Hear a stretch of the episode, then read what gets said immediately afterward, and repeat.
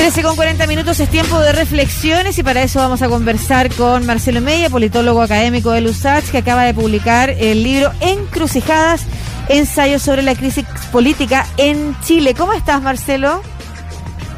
Hola Lucía, ¿qué tal? Buenas tardes, gusto saludarte, gusto saludar a Marcelo que parece que te acompaña. Sí, claro que sí, aquí estamos los dos. Un gusto eh, para nosotros tenerte acá.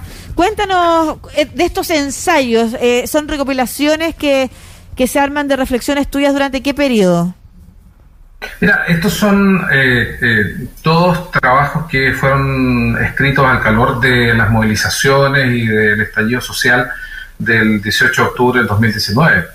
Eh, básicamente fueron artículos de opinión que fueron a distintos medios y algunos que son inéditos para este libro, pero que abordan como tres cuestiones fundamentales que me interesaba poner digamos, a disposición del público, de los interesados, eh, que básicamente son las condiciones antecedentes del estallido, las características esenciales de esta explosión social del 19 de octubre y posterior, y finalmente la proyección de escenario hacia el futuro. Me parecía que en un momento de tanta incertidumbre como el que estábamos viviendo en Chile, era necesario eh, tener una, una, mirada más bien sistémica de lo que estaba mm. ocurriendo para, para poder conversar sobre eso.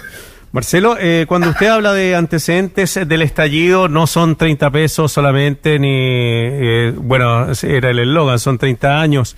Eh, ¿Cuándo cree que empieza a horadarse nuestro, no sé si horadarse, pero sí a tambalear nuestro sistema político, esta, entre comillas, estabilidad que tenía Chile? ¿Cuándo empieza usted, cree, a crujir por primera vez? Mira, yo no, quiero tirar spoiler del libro porque tengo la firme intención que la mayor parte de la gente lo lea y lo compre. Pero lo que sí te puedo decir es que el primer capítulo se llama Autoengaño. Eh, entonces, eh, de alguna manera, eh, mi, mi, mi, postura frente a los antecedentes del estallido social es que existían suficientes síntomas como para poder ver lo que estaba ocurriendo en el país, pero sin embargo teníamos una clase política, y creo que todavía la tenemos, que eh, sufre de miopía, no tiene buena vista y por lo tanto eh, la autocomplacencia era el tono predominante. Al mismo tiempo teníamos una sociedad civil fuertemente orientada al interés particular, entonces si finalmente la gente que votaba era gente de clase media o clase media alta, donde básicamente la situación eh, personal o familiar se encontraba relativamente resuelta, el resto del país prácticamente no importaba. Ahora, si tú te das cuenta que antes del, del 2017 eh, y desde el 2017 lo que ha venido hasta ahora, en las distintas elecciones vota la mitad del país, entonces tenemos un problema grave, ¿te das cuenta? Pero eh, eh, las causas son causas multidimensionales. Yo diría que el hito, el gran hito antes del estallido son las movilizaciones estudiantiles del 2011 al 2015, lideradas por la CONFECH, donde efectivamente se produce algo de lo que estamos viviendo hoy día, el desplome del gobierno de Piñera durante el segundo año, y finalmente una protesta que se hace multisectorial, parte con el tema educacional, pero finalmente termina levantando las banderas de una nueva constitución, de reforma tributaria, de no más abuso de eh, los empresarios del sector privado, etcétera, etcétera. Se transforma en una movilización que moviliza a prácticamente todo el país y a sectores amplios de la clase media. Entonces, yo diría que ese es el punto de inflexión de nuestra eh, política parroquial que viene desarrollándose desde 1990 hasta el año, eh, yo diría, 2011. ¿Y cuánto de esto sucede por responsabilidad de la Constitución? Te lo pregunto porque eh, a veces uno ha leído o escuchado voces que señalan que lo que faltó fue voluntad política solamente, de esta clase política miope, o también de un grupo político que hasta el día de hoy todavía no quiere renunciar al privilegio que le queda o a los privilegios que tiene y va a tratar de estrujar el limón hasta lo más posible. Entonces, eh, aclarar ahí si de repente es efectivamente propia política o falta de voluntad consciente, eh, que a mí me gustaría también como eh, pudiéramos ahondar sobre aquello. Pero, ¿es, ¿es la constitución el problema de, de fondo?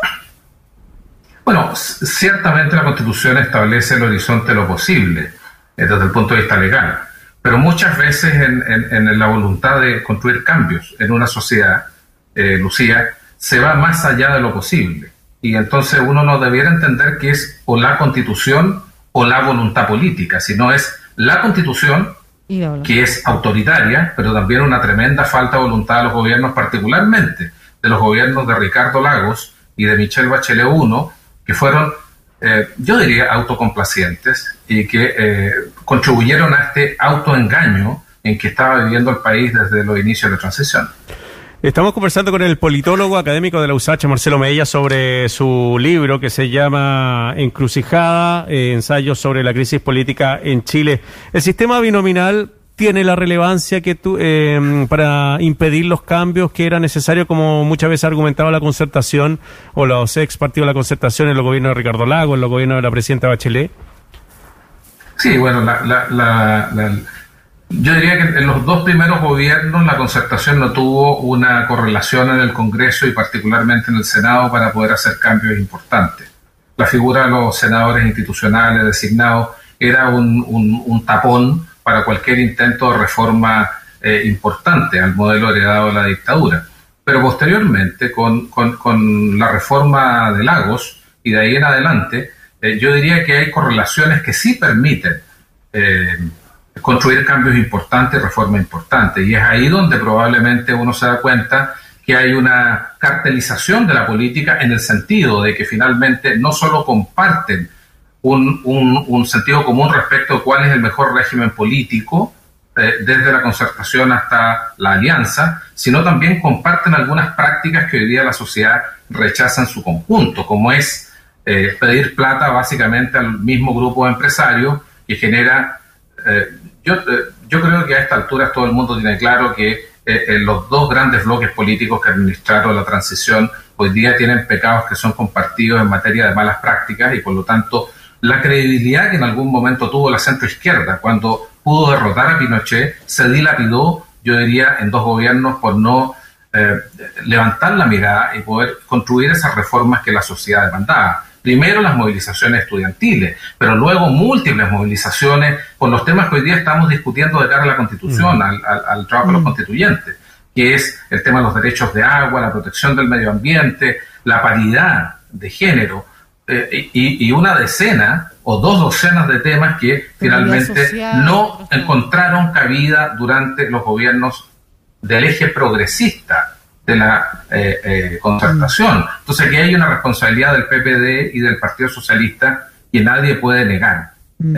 y, que habría que hacerse cargo y creo enfrentar la discusión con un nivel de humildad que yo hoy día todavía no veo. Yo veo mm. al presidente del Partido Socialista con un nivel de soberbia como si realmente eh, el país estuviera apoyando, eh, digamos, eh, la inmovilidad institucional de la que fueron parte los dos gobiernos socialistas. Eso te iba a preguntar, antes de proyectar los diversos escenarios posibles, ¿en qué momento nos encontramos ahora de esta crisis, de esta encrucijada?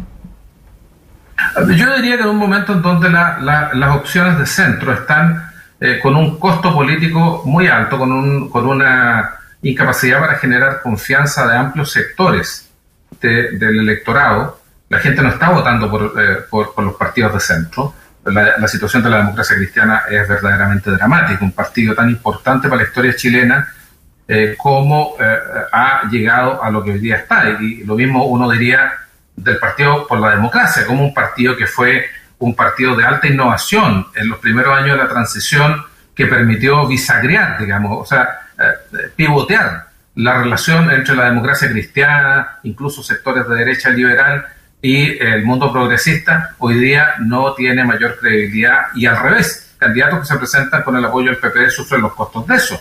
Yo diría que esa factura probablemente la van a seguir pagando por delante eh, el tiempo que viene eh, inmediato a esta elección de constituyentes los partidos de, de la centro izquierda chilena. Entonces, lo que uno ve es que, bueno, hay dos escenarios claramente hacia adelante. Uno, que es que eh, se eh, modifiquen las reglas del juego de la elección parlamentaria y se permita la participación de listas de independientes, y ahí es probable que vuelva a ocurrir lo que se vio en la elección de convencionales constituyentes, con una participación importante de eh, candidatos electos de listas independientes. la gente está confiando poco en los partidos. Ahora, para hacer todo esto más complejo hay que decir también que esto es una tendencia internacional.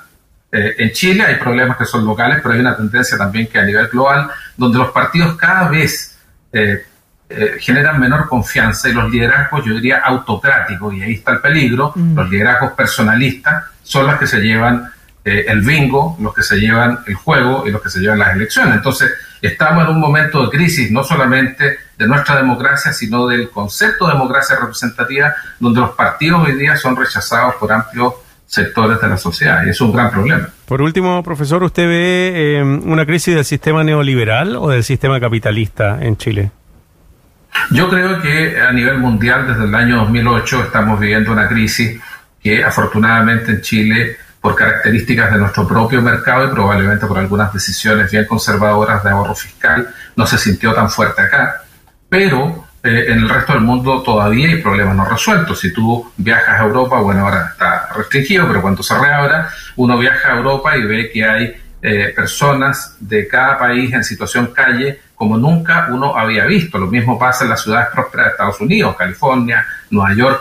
Entonces hay problemas no resueltos del 2008 que eh, creo que también están en todos estos movimientos anti economía de mercado, anti economía financiera, anti austeridad, que no eh, aceptan que los gobiernos levanten un discurso de ahorro fiscal, sino básicamente o regímenes de bienestar o derechamente gobiernos populistas que eh, tienen un discurso fuertemente antioligárquico. Yo creo que hay una crisis de la economía de mercado, creo que la solución es volver de alguna manera a la receta keynesiana, no es primera vez que esto pasa, en la década del 20 esto se vivió, 2030, y el mundo miró hacia políticas keynesianas para poder resolver los problemas de exclusión, de pobreza y desigualdad. ¿Cuáles son las keynesianas, las políticas keynesianas, para también aclararlo con nuestra audiencia?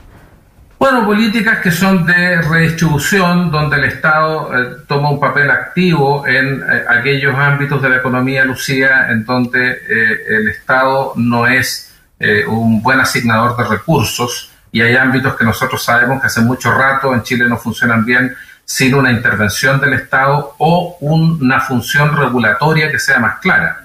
Educación superior, ni hablar, ¿no? educación superior es un gran ejemplo, pero también todo lo que significa el tema de la regulación frente a los sectores del retail, por ejemplo. Todo el sistema de superintendencias que existe en Chile pretende ser un esfuerzo regulatorio, pero en definitiva las facultades sancionatorias que tienen son tan limitadas que la gente cree poco en esa figura. Muchas gracias, Marcelo. ¿Dónde se puede encontrar este libro, Encrucijadas, ensayos sobre la crisis política en Chile? Este libro está editado por la editorial española eh, que es bien prestigiosa en el ámbito del derecho y la ciencia política, Tirarlo Blanc, y está en la página de, de Tirarlo Blanc. Ustedes lo pueden comprar directamente a, en esa página, en ese portal,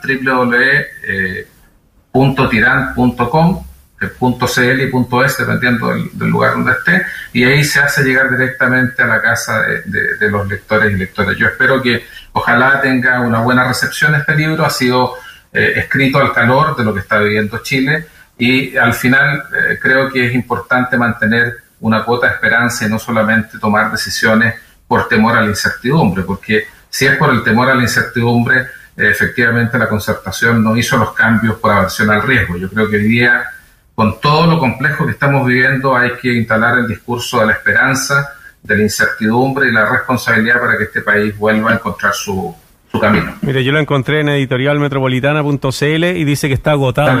Así que lo digo bien, profesora. Pero ¿cómo? Yo quería comprarlo. Yo voy a comprarlo y voy a mandarlo al... Necesito la dirección para que ahí confirme y todo, ¿sí? bueno, yo se lo mando a usted, Lucía y Marcelo, si eso no hay problema, pero, pero en, la página editorial Tirán se encuentra y se entrega como se usa ahora por delivery. Muy, bien. Marcelo Media, politólogo y académico de la Universidad de Santiago. Muchas gracias por esta conversación y felicitaciones con el libro. Hasta luego. Chao. Muchas gracias a ustedes. Hasta luego. Estén